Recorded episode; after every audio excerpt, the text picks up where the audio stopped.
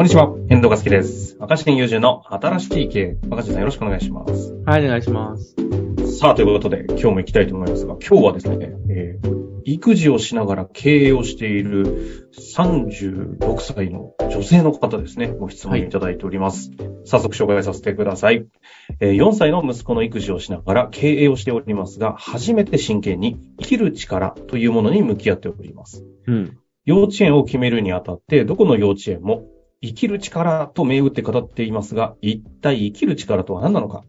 赤新さんは独自の視点から生きる力を捉えていそうなので、ぜひお聞きしたいと思い、今回投げさせていただきました。よろしくお願いいたします。難しい。おー、はい。そっか、どこも生きる力って言ってるんだ。言ってるんですね。うん。どこから行きます、生きる力、育児をしながら、経営者もされているという方ですけど。うん。なるほど。え、なんかさ、幼稚園がさ、それを言いたいのはすごいよくわかる。うん。ほなんでかっていうと、うほ例えば、じゃあ話す力とか、うん。例えば伝える力とか、う。はいはい。あとなんかその、計算する力ってさ、競争できちゃうじゃん。ああ、比較、比較で、比較できるってことです。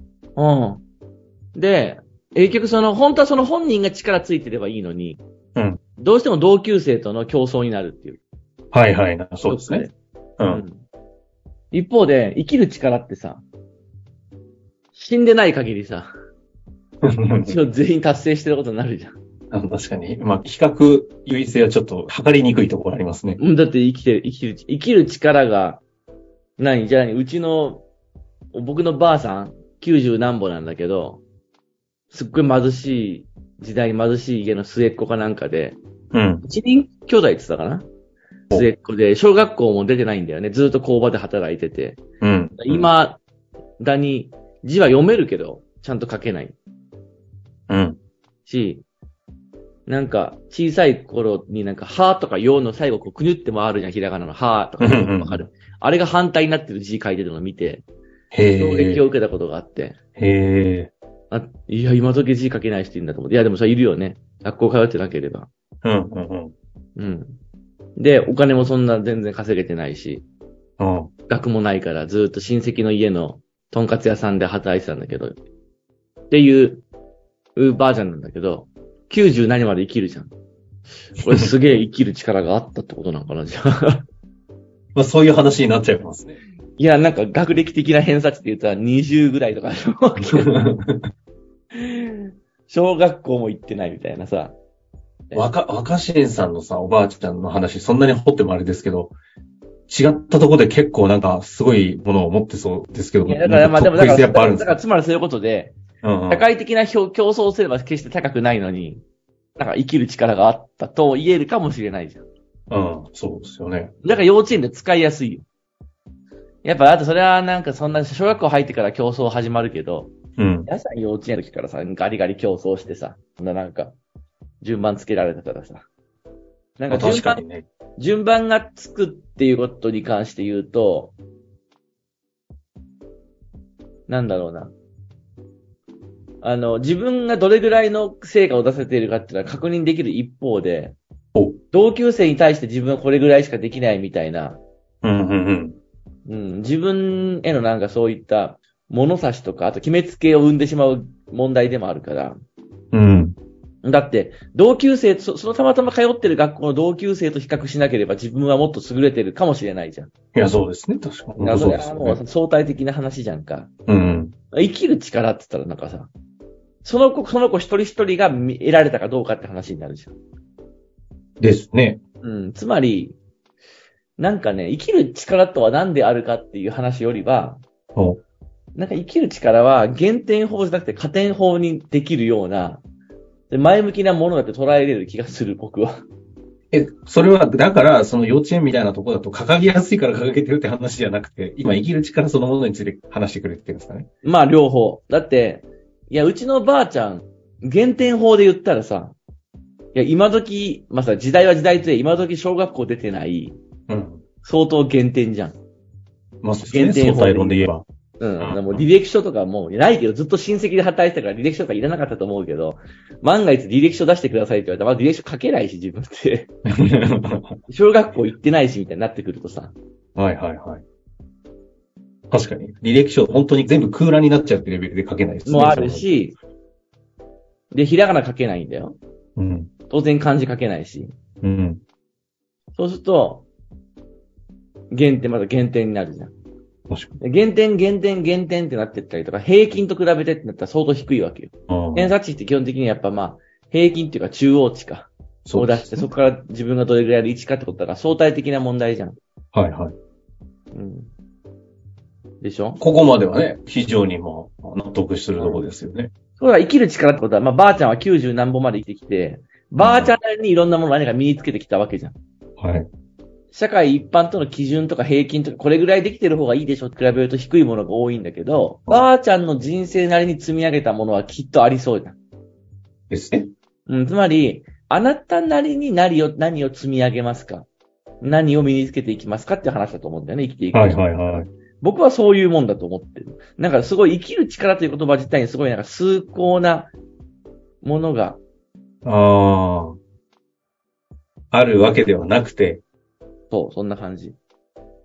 そういう可能性があるってこと。なるほど。そういう意味で言うとさ、生きる力ってやたら幼稚園で言ってるけど、生きる力って何なんだよと、そんなことが書かれても選べないよみたいな状況でもあると思うんですけどうん。どうなんですか？若新さんが、その、まあ教育者である前に研究者なんでしょうけど、大学生とかね、あの、教えたり、指導もしている立場で人育てる立場だと思うんですけど、なんか、生きる力ということじゃなくてもいいですけど、なんか人を育てていったりする上でさ、こう意識されているというか、大事にしているみたいなものってあるんですこの辺の周辺領域でいいんですけど。うん。そうだね。でもまあいろいろあると思うんだけど、うん。まあ自分の思い通りにならないことがあっても乗り越えるかどうかっていうのは、一つポイントでね。つまり、うちのばあちゃんだって思い通りにならないことがあるけど、生き、生き、生き続けてきたから。ああ。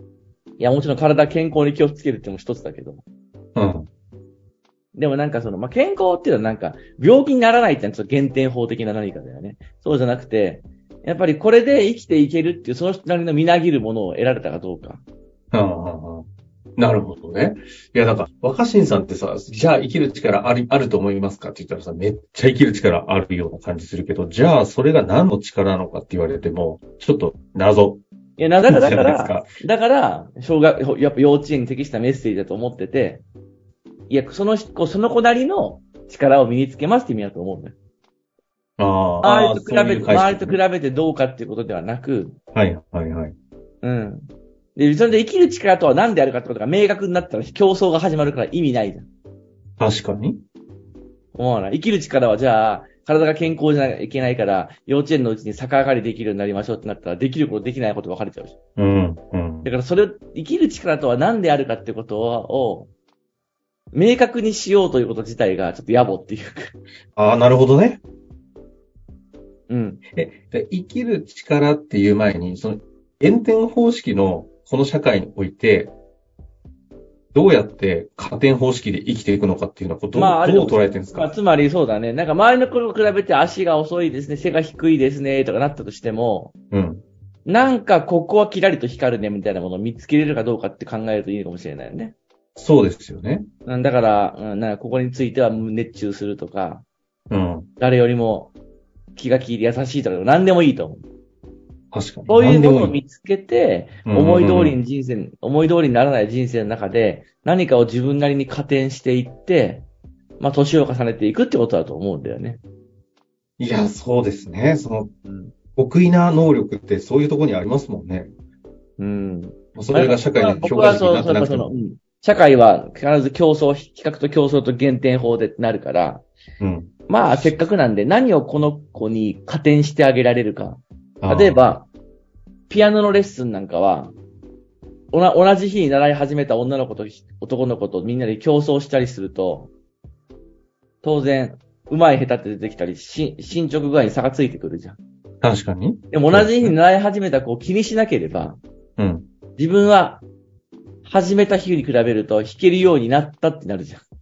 今もう本当その通りですよね。それが身についた力だと思うんだよね。はいはいはい。本当はそれでいいわけじゃん。でもなんか発表会とか行ったり、コンクールとか出ると、うん。もう何年生なのにあそこはもっとすごいってなるわけでしょ。うんうん。じゃなくて僕は人生の中で、ピアノを弾くってことを身につけられたと。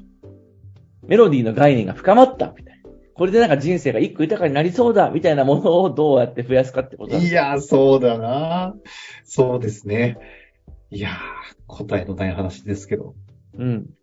生きる力が何なのかっていう、さっきね、それ、そこを問うことが野暮っておっしゃいましたけど、これ最後、どうなんですか？この方に一言何かメッセージをいただけますか？まずはだからご自身の人生における減点法ではなかった、加点されてきたものって何だったんだろうっていうことを振り返ってみるのはいいかもしれないですね。あー、そうですね。うん。一度ね、ご自身の振り返りをして、うんちょっと棚卸しというかなんかしてみると、はい。